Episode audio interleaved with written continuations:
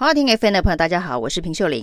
今天评评理呢，我们来谈谈台湾的经济哦，到底是不是金玉其外，败絮其中哦？民党政府不断宣传，台湾的经济现在是二十年以来最好的状况。再加上从去年到今年，全球疫情非常的严峻，台湾在防疫这一块做得非常好，可以说是全球的模范生。当然也反映在一些经济指标当中哦。从这个去年的 GDP 到今年的 GDP 预测呢，都有大爆发的状况。看起来台湾的经济是一片欣欣向荣哦，不过呢，却有很大的隐忧，就是说呢，从年头就开始出现了缺水、缺电的这种警讯哦。那今年缺水的情况呢，是比往年严重非常多。那才刚刚开年，包括了台南、高雄就已经开始在抢水了。那高雄甚至呢，还暂停要供应南科的用水。南科得自己想办法。那除了南科之外呢，竹科的问题看起来更大哦。那几个水库呢，基本上都已经快要见底。那大的科技厂商呢，已经拼命的在储备水车作为备案哦。万一真的水库挤不出水来的话呢，就要启动水车载水到厂区的相关备案哦。那希望能够暂时度过这个缺水的难关。那现在呢，极端气候的关系，到底接下来的梅雨会不会下？那今年有没有台风？可能都是关系着接下来一整年的这一个水情的状况哦。那不过现在看起来呢，大家的评估似乎是没有那么的乐观哦。所以各式各样的这个缺水应变会议呢，大家都很头痛哦。那没想到在上个礼拜五的经济部所主导的水情会议之后呢，经济部长王美花居然宣布说，科技大厂啊，如果真的没有水可以用的话，可以凿井取水哦。那听到“凿井取水”这四个字哦，其实大家都很讶然。这个是多久以前这一个使用这个水的方式哦，叫做凿井取水哦。那引发轩然大波之后，甚至有人说，我们现在缺水就要凿井取水。那接下来如果没电，难道是要这个钻木取火吗？而且呢，是叫这些科技大厂自己去自家凿井哦？这怎么会发生这么离谱的事情哦？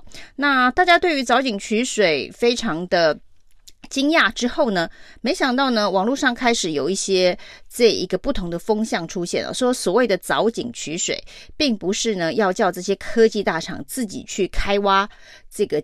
井来凿水哦，而是说这是前瞻基础建化里头水资源计划的重要建设。那柯建铭的助理呢，就出来护航哦，说其实呢，王美花所说的凿井取水哦，是在字面上被误解了。那这只是网军呢断章取义哦，以为说是要叫这些科技厂叫台积电自己去开挖水井哦。那其实呢，所谓的凿井取水是一个伟大的计划，是前瞻基础建设计划里头有水资源计划的部分哦。那是一种这个缺水时候的重要调度方式哦。这是经济部的超前部署。在这个半年多前呢，就已经把这个储备的水井凿好。那一旦呢缺水，就可以启用。它是一个超前部署的前瞻基础建设的计划。那不是叫科技厂自己去凿井哦，这是整个国家早就凿井，要等待缺水时的应变计划云云哦。那。一大堆的这个护航辩解之词呢，没想到居然被王美花自己给打脸了。那王美花跳出来亲自打脸，她要澄清哦。现在大家嘲笑凿井取水的这样子的一个点子呢，是经济部想出来的。她要澄清的部分只有说呢，这个有关于凿井取水的计划不是经济部宣布。要科技厂这么做的，而是科技厂呢自己跟经济部建议提议，万一没有水的时候呢，他们想要凿井取水哦。那经济部只是同意这些科技厂的建议，而不是主动提出凿井取水的规划。那其实这两件事情最大的差别呢，对经济部来讲只有主动跟被动而已。就是呢，经济部主动要科技厂去凿水，王美花说不是这个状况哦，是科技厂呢。建议经济部呢，希望能够同意让他们凿井取水。那经济部在水情的计划当中同意了这件事情哦。那我们再来看看哦，经济部有权利可以同意这件事情吗？王美花自己说，为什么呢？这些科技厂必须在水情会议当中请求经济部同意。主要的原因呢，是因为这些科技厂在建厂的时候呢，所通过的环境评估计划当中哦，有限制他们不可以在自己的厂区凿井。那这当然是牵涉到后续的评估，这个地层环境的评估会不会有地层下陷的问题等等。所以在环评的时候呢，并没有同意他们可以凿井取水。那现在是因为缺水的状况呢，已经到了。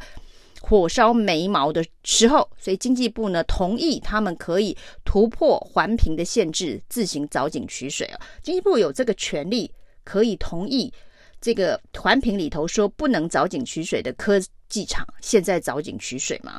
这应该是一个跨部会必须协调，而不是经济部同意就可以开挖的一个事情吧。那大家还记得哦，之前这一个藻礁公投事件哦，王美花也跳出来说，如果环保团体要护藻礁的话，那台湾就会缺电哦。那缺电的话，它就要烧五百吨的煤哦，以烧煤来恐吓护藻礁的环保团体哦。那当时也是一个非常应急式的说法，说我们这个藻礁呢，就是要应急接下来的供电缺口。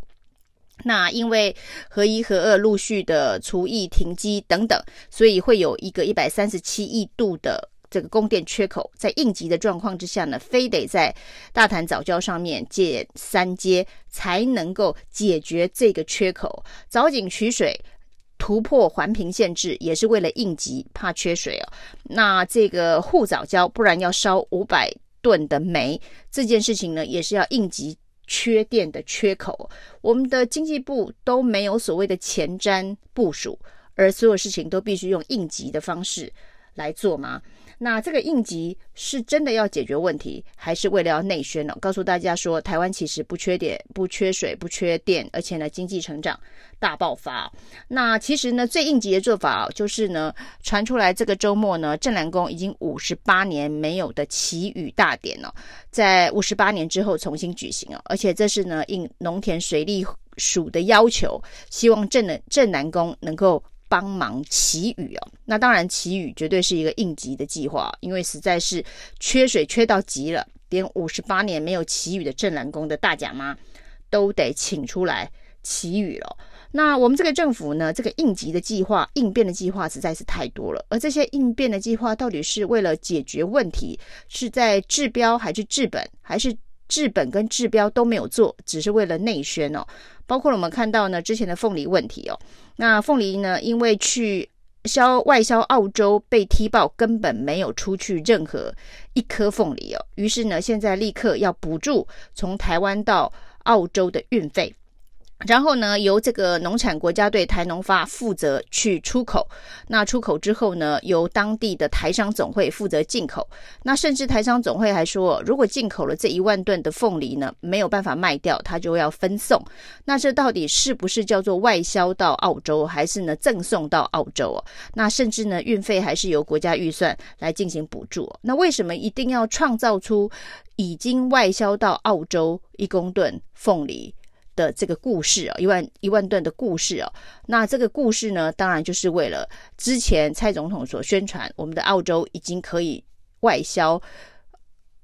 呃，我们的凤梨已经可以外销澳洲这样子的一个梗图而已。为了梗图，就只好再花一笔预算去创造另外一个梗图。现在呢，凤梨真的可以去澳洲了，只是呢，这个运费哦，是我们所补助的运费，让它可以去澳洲。那这件事情解决了根本的问题嘛？未来在没有运费补助的状况之下，凤梨还会去澳洲吗？